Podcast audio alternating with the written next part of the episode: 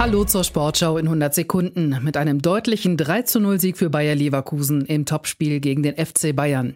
Die Tore für die Leverkusener erzielten Stanisic in der ersten Halbzeit und Grimaldo und Frimpong in der zweiten Halbzeit. In der Tabelle hat Bayer jetzt fünf Punkte Vorsprung. Robert Andrich über die Leverkusener Meisterschaftsambitionen. Dieses Jahr ist alles möglich. Ähm, ich denke, wenn du wenn du jetzt so lange da oben bist, wenn du so konstant da oben spielst, dann äh, willst du es natürlich bis zum Ende durchziehen. Bayern-Trainer Thomas Tuchel bleibt nach der Niederlage kämpferisch. Wir werden äh, erst aufgeben äh, zu, zu jagen, wenn es rechnerisch entschieden ist. Ich glaube, wir haben letztes Jahr bewiesen, was passieren kann und das wird jetzt nicht anders sein. Die Münchner verloren erstmals nach 21 Duellen wieder ein Spitzenspiel zwischen dem Tabellenersten und Zweiten.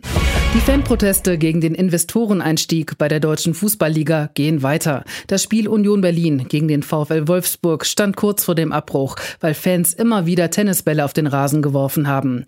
Mit 40 Minuten Verzögerung endete das Spiel 1 zu 0 für Union. Auch beim Spiel Borussia Mönchengladbach gegen Darmstadt flogen Tennisbälle. Dort gab es am Ende keine Tore, aber allein 16 Minuten Nachspielzeit in Halbzeit 1. Außerdem spielte Bremen gegen Heidenheim 1 zu 2, Augsburg gegen Leipzig 2 zu 2 und Frankfurt gegen Bochum 1 zu 1.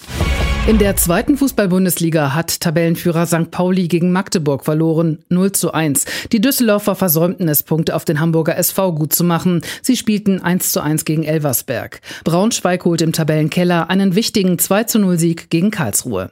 Und das war die Sportschau in 100 Sekunden.